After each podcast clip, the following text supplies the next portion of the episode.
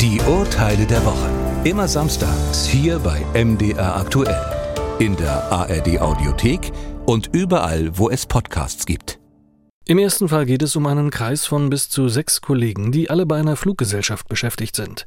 Sie haben eine gemeinsame Chatgruppe bei WhatsApp, in der sie sich regelmäßig über die Arbeit austauschen. Dabei gibt es mitunter auch beleidigende, rassistische, sexistische und zu Gewalt aufrufende Äußerungen. Der Inhalt dieser Chats fliegt eines Tages auf, weil einer der Kollegen im Rahmen eines Streits den Chatverlauf einem Vorgesetzten zeigt. Der Arbeitgeber kündigt daraufhin mehreren Mitgliedern der Chatgruppe die jedoch klagen. Sie hätten auf die Vertraulichkeit des Chats gesetzt. Konnten sie das? Letztlich entschied das Bundesarbeitsgericht. Die Vertraulichkeit einer Chatgruppe hängt von deren Größe und dem Inhalt der ausgetauschten Nachrichten ab.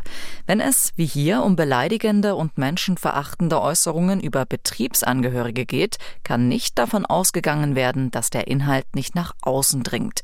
Im Normalfall gilt hier, es darf nicht auf Vertraulichkeit gesetzt werden. Das gilt insbesondere, je größer die Chatgruppe ist. Die Kollegen bleiben also gekündigt. Fall 2. Thoralf Thormann war lange Jahre bei einer militärischen Spezialeinheit der Bundeswehr in Afghanistan eingesetzt. Nun aber ist er wieder in Deutschland und er beantragt dort beim zuständigen Polizeipräsidium eine Schusswaffe führen zu dürfen. Der Grund sei ganz einfach, er sei wegen seiner früheren Arbeit in besonderer Weise durch islamistisch motivierte Angriffe gefährdet. Vor allem fürchte er wegen seiner Einsätze in Afghanistan Vergeltungsanschläge islamistischer Terrorgruppierungen. Das Polizeipräsidium lehnt ab. Und auch am Oberverwaltungsgericht Nordrhein-Westfalen war man letztlich nicht auf seiner Seite. Auch ein Bundeswehrsoldat eines Spezialkommandos hat nicht ohne weiteres Anspruch auf einen Waffenschein. Dafür reicht es nicht aus, wenn generell eine Gefahr terroristischer Übergriffe in Deutschland durch islamistische Gruppierungen oder Einzeltäter besteht. Ebenso lässt sich nicht feststellen, dass eine Schusswaffe die Gefährdung des Klägers grundsätzlich mindern würde. Eine Revision wurde nicht zugelassen, eine Schusswaffe erhält der Soldat nicht. Fall 3. Sarah und Sandro Sandicke wünschen sich ein Kind und wollen dazu medizinische Hilfe in Anspruch nehmen.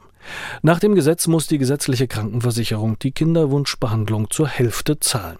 Hier aber ist es anders. Das Ehepaar kann unter Umständen sogar die vollen Kosten erstattet bekommen. Voraussetzung ist, dass ein Partner gesetzlich und der andere privat versichert ist. Frauen dürfen allerdings nicht älter als 40 und Männer nicht älter als 50 sein. Im Fall der Sandekes ist nun die gesetzliche Krankenkasse der Meinung, sie müsse nicht mehr zahlen, da die Hälfte ja bereits von der privaten Krankenkasse übernommen wurde. Das Gesetz sehe nur eine hälftige Erstattung der Behandlungskosten vor. Das ist so nicht richtig, sagte man am Bundessozialgericht. Der Anspruch auf hälftige Kostenerstattung gegenüber der gesetzlichen Krankenkasse erlischt nicht. Dies gilt zumindest dann, wenn die private Krankenversicherung des anderen Ehepartners auch nur die Hälfte zahlt. Ehepaare dürfen aber nicht mehr bekommen, als die Behandlung tatsächlich kostet. Wenn die private Krankenversicherung die gesamte Kinderwunschbehandlung zahlt, muss die gesetzliche Krankenversicherung des anderen Ehepartners keinen Beitrag mehr leisten. Im Fall der Familie Sandecke werden also die gesamten Kosten für die Kinderwunschbehandlung übernommen.